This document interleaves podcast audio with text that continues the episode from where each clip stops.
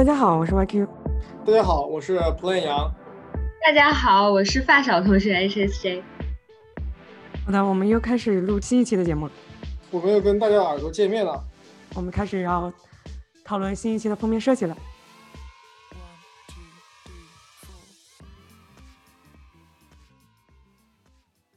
这一期讲的内容主要是关于人对数和数量的认知系统。啊，所以又是跟数字有关。对，又是跟数字有关。我们在生活中经常就是，比如说我们一看到，比如说一片草原上，哇，我觉得有十头羊，或者是一看到，哎，那里有两只猫，对吧？这种是你一看一眼看过去，不用数数就能得到的信息。快速的得到这种关于数量和数字的信息的时候，是什么样的原理？这是主要讨论的一个问题。那在以前的文献中就会提出说，其实我们有两种这种快速和高效的数字表征系统，一种是对于小比较小的数量，比如说一到四这样的小数量，我们一眼看过去，OK，一一下就知道那里有三只狗，或者是一下子就知道哦这里有两块糖，这是你不用数，然后很快也知道的东西。那么超过四达到更大的数量，然后我们一眼望过去是很难得到一个非常精确的。数值的表征的，那这个时候人就会用一种近似的方式来进行表征。比如说我一眼看过去，嗯，它如果一共有十个，可能我会觉得，哎，可能这是九个或者八个，围绕着准确的答案有一个近似一个猜测。那么在区分两个不同的数量的时候，这种时候我们用的就不是一个绝对的数值，而是这两个数量之间的 ratio，就是比例的大小。譬如说，两盒饼干，一盒有十块，一盒有十五块，然后你就知道，哎，有十五块那块更多。虽然可能你不能够非常准确的表征出来说，哎，这这盒有十块，那盒有十五块，但是你很清楚的知道，一盒是比另外一盒多的，并且你大致有这样一个比例的概念在那儿。当然，同时我们也会发现，同样是差五五块饼干，我给你二十块和二十五块，你可能就更难分清楚，因为这个 ratio 它变小了。发小同学，你有什么问题吗？目前还没有什么问题，可以再听一听。刚才 YQ 已经说了，就是这个问题大的问题是什么？这个大的问题就是我我们做怎么了解数量呢？就是你猜大概有八九不离十哦，一眼看过去可能有十个吧，也可能有十二个吧，就你可以猜到一个是多少。但是如果你要一个个数，呃，几只羊，一只羊，两只羊，那那就要花很多时间了。对吧？你开着车，然后跑过跑过去，看到一群羊奔腾而去，你你你就你就只能会觉得啊，这里有好多羊。然后接下来又一批羊奔腾而去。然后我我现在就问你这样一个问题：是第一批羊多还是第二批羊多？你这个时候，因为你没有办法知道第一批羊到底有，你没有办法时间数第一批羊有几只，第二批羊有几只几只。但是呢，我如果问问你这个问题的时候，你还是能够给我一个大概的感觉，就第一批羊可能。那么一群是那么多，第二批羊就是另外一群，有些羊比较胖，有些羊比较瘦，但这个没有关系。你只要这两个羊群、两群羊之间它的那个数量的比例差足够大，你可以很简单的说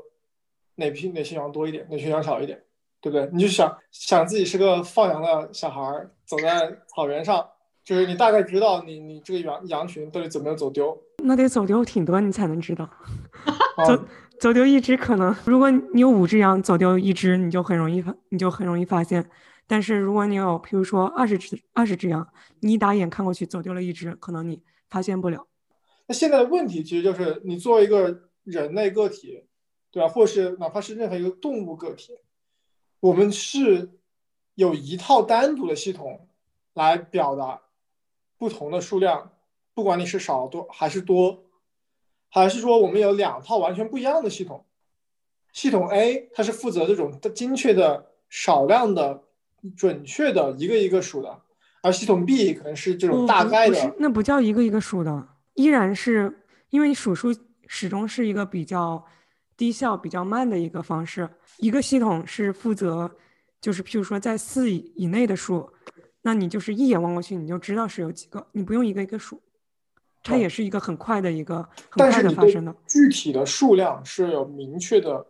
了解的，就是你知道一就是一，二就是二，三就是三，四就是四，四就是四，是一个很很精确，然后但同时又很快速的，但是它只对小的数量起作用的一个系统。对，这个英文叫做 subitizing，但是中文我一直不知道它叫什么。所以是有两个系统，一个用来精确的数，表征小的数量，还有一个是用来估算大的数量。就是这个听上去好像有一点像显然的东西，就是比如那小的确实只有数量比较小才数得过来，所以用的就是那个精确的系统。大的确实数过来。这个问题主要涉及的其实它是快速的认知，而不用完全不涉及到数数，就是完全不需要数。譬如说，我就只给你看五百毫秒，嗯，非常非常快，这个东西就消失了。如果它在数量比较小的，譬如说它有一个、两个、三个、四个的时候，你没有在数，但是依然就是能够精确的知道两个东西一闪而过。但是同样的，譬如说五百毫秒，然后我给你十个东西，然后这个时候你的你对这个数值的感知，你就没有办没有那么精确。就是同样的情况下，你还是没有办法数，对吧？但是这个时候你也没有办法。得到很精确，你可能就会说，哦，刚才好像是九个，或者刚才是八个，对，一般都是会有 underestimate。这里完全没有涉及到数数，只是说完全不数的时候，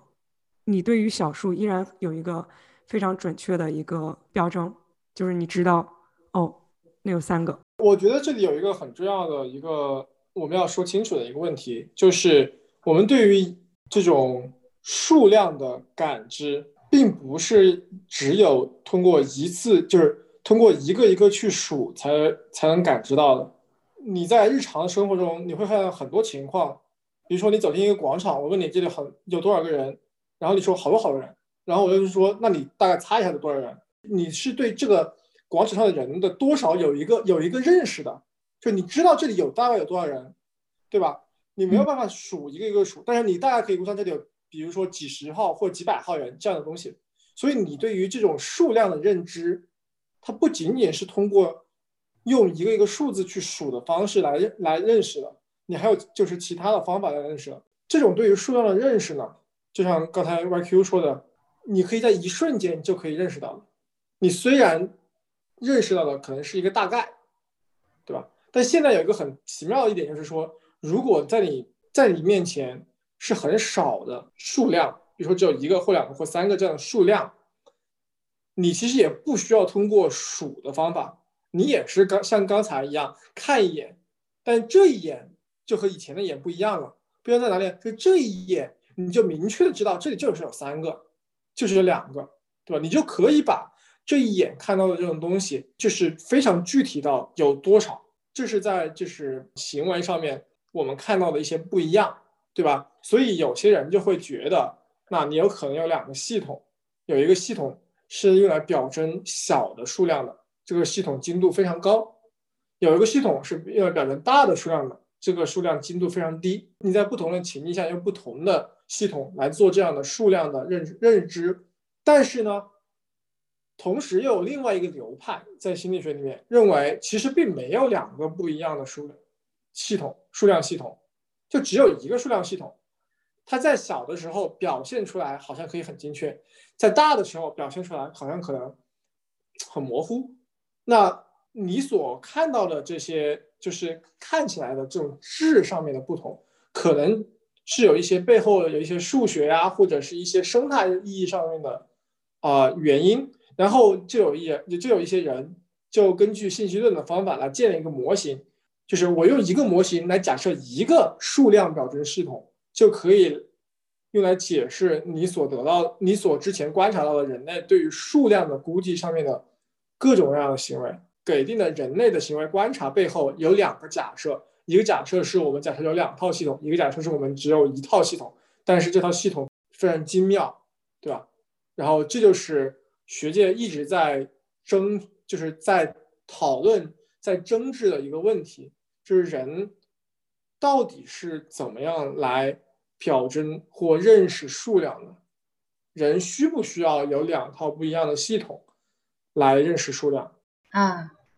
对我刚刚还在想，就是为什么就会认为这是两套系统而不是一套？嗯，不过你刚刚就说了，其实是有有这个假设，两套不同的假设的。所以主流的认为是什么样的？我们接触到的主流是两个数字系统。对。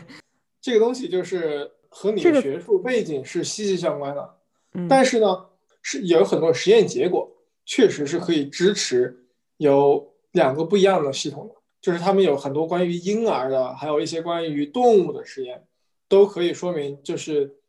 这里有可能有两个完全不一样的系统。具体的实验细节可以在我们的二十一期节目中听到。这是比如说，如果它是两个不同的系统，那那个用于精确的一眼就看出来数字的那个系统，它是不是可以通过一些训练什么的方式把那个能力提高？比如可以一眼看出来八以内的，这个好像没有这种说法，就是很难吧？就是相关的这种 supervising 的 training，我觉得是有的，但是没有人成功超过五的，就是就是四都很难。就实际上是这样的，就是不仅仅是简单的数量估计的这样的研究，还有其他很多方面的研究，比如说工作记忆的容量，嗯就视觉工作记忆的容量，比如说你的注意力的注意的多少，就是都发现我们可能只能一次把握精确的把握大概三到四。嗯，有意思。那你刚刚说就是你们所接触到的学界的主流是两个模型，我有理由吗？有啊，就是其实就是说，呃，一个很重要的这个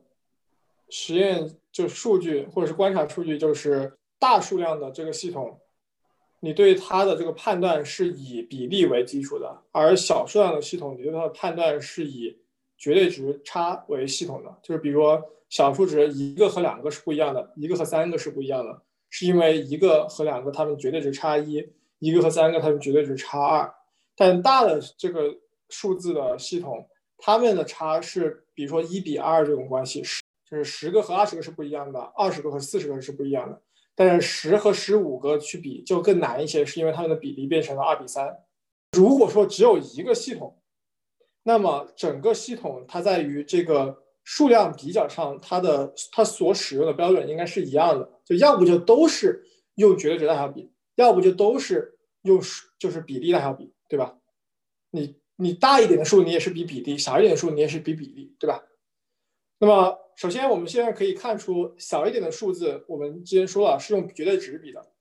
那么我们已经有很多研究表明，大一点的这个数字的这大一点数量的比较是用绝对值是完全没有意义的，因为十和十五之间去比较，它就要比二十和二十五之间去比较，或者说你去一百跟一百零五比，都只相差五，但是十跟十五这个之间的差别就一下子就就十个东西和十五个东西之间差别一下子你就看出来了，但一百个和一百零五个之间的差别你就很难很难看出来。所以这说明大数字是不可能用绝对值的数量去做比较的。那么现在问题是，小的那个数小数量系统是否可以用比例来做比较呢？对吧？那么我们现在知道的一个结果就是说，在大数量的时时候，你就是当你的比例达到一比二的时候，你就可以轻易的分清楚，你一堆比另外一堆更少。那么如果反过来推，小数字一比二要少，一比三要少，一比四要少，一比五要少，这应该都是显而易见的事情，因为这个比例明显小于一比二。但是啊、我们在给婴儿做实验的时候，还有一些动物实验的时候，我们就会发现，他们可以，他们可以区分出一和二之间有不同，但是他们没有办法出区分出一和四之间有多少。所以就是说，小数字它的这个比例，当它的比例超过这个一比二这个阈限的时候，婴儿还是会在一些这种数量比较的任务上面，就就是会出错。它它在表征两两堆东西的时候，已经完全用可能用完全用不同的系统在表征了。那么这个时候你就没有办法做比较。好神奇。所以多和少的这个概念，可不可能是比如婴儿多和少这个概念不是很明确造成的呀？婴儿多和少的概念是应该是出生没多久就有吧？我记得。小的时候就可以，就是就可以区分出十个比二十个是少的。那为什么不能分出一比四要少呢？对，为什么呢？那两个系统这个流派就认为，这就是一个实验数据说明你的这个一这个系统，就是表征一的是用一的系统，表征四或更多的是用的另外一个系统。那像成年人知道一个比十个要少，这是因为两个系统都在工作吗？还是？说得好 你问到了一个很关键的问题。对，但是我不知道答案。反正现在两派谁也说服不了谁，感觉好多问题都是这样的。对对对，比较倾向于做这种 unified theory 或者 unified model 的人，他会觉得像提出这个一个统一的数量的标准系统的人，就会认为说，即便说我们发现了行为上大数和小数是不一样的，小数非常精确，很快很精确。然后大数很快，但是很就是是一种近似的系统，不是精确的。这种两种不同的行为，并不代表说是不同的机制或者是不同的模型所导致的，就各有各的说法。就其实到最后，就是你会发现，实验数据是一方面，但是实验的理论是另外一方面。人们在提出实验的理论或者是这种理论假设的时候，往往有自己对于理论的审美观。有些人就是喜欢这种大一统理论，他愿意什么东西都能够大一统就好。那么他们就会把所，他们就会把这种数据，然后用一些试图用一些大一统的理论来解释。而有些人他们更相，就是有些人他们认为他们的观数据观察是观察到的质量不一样的东西，所以他们更愿意用不同的这种理论来解释。然后怎么画呢？啊，我想起来，以前在学校里就是有那个活动，到了圣诞节了，放了一个罐子，里面全是糖，然后让你猜这里面有多少颗，就是你可以投票写那个，但是我不记得我当时有没有投了，反正我觉得挺难的。正好马上要圣诞了。嗯，对啊，那我想一下，看怎么画喽。好，好的，那就期待你的期待作品。好，我不知道听众听我们讨论能不能听懂我们正式的节目，但是我们已经给了一个比较好的总结了。更多的关于这两篇文献的细节，以及包括这两种思潮的争论的细节，就是可以在正式的节目中听。